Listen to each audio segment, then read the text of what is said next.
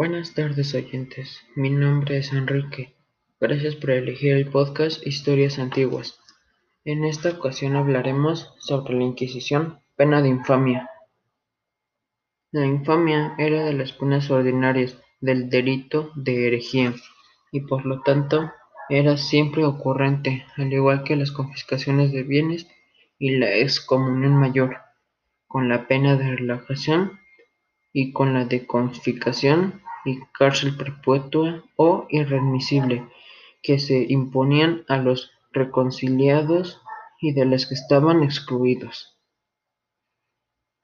Es evidente que el reo, al que ya se le habían confiscado sus bienes, no tendría más remedio que buscar un oficio para el que no estaba preparado o no tenía aptitudes como medio de mantenerse durante su estancia en la cárcel de penitencia y para la vida en libertad, si es que le era conmutada la pena de prisión, y en la misma situación quedarían sus descendientes.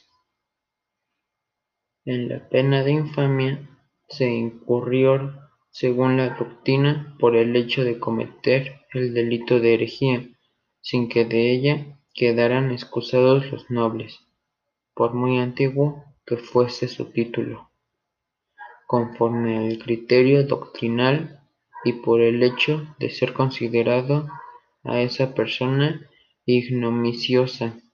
No solo es perderían aquellas dignidades que se ostentaban, sino que no podían jamás acceder a otras nuevas o recuperarlas.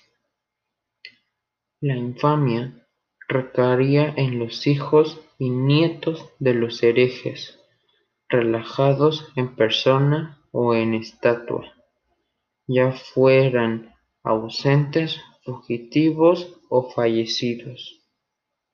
La inhabilidad se acortaba en la parte dispositiva de la sentencia. Eso sería todo por el día de hoy. Gracias por su atención y nos estaremos viendo en próximos capítulos. Bye.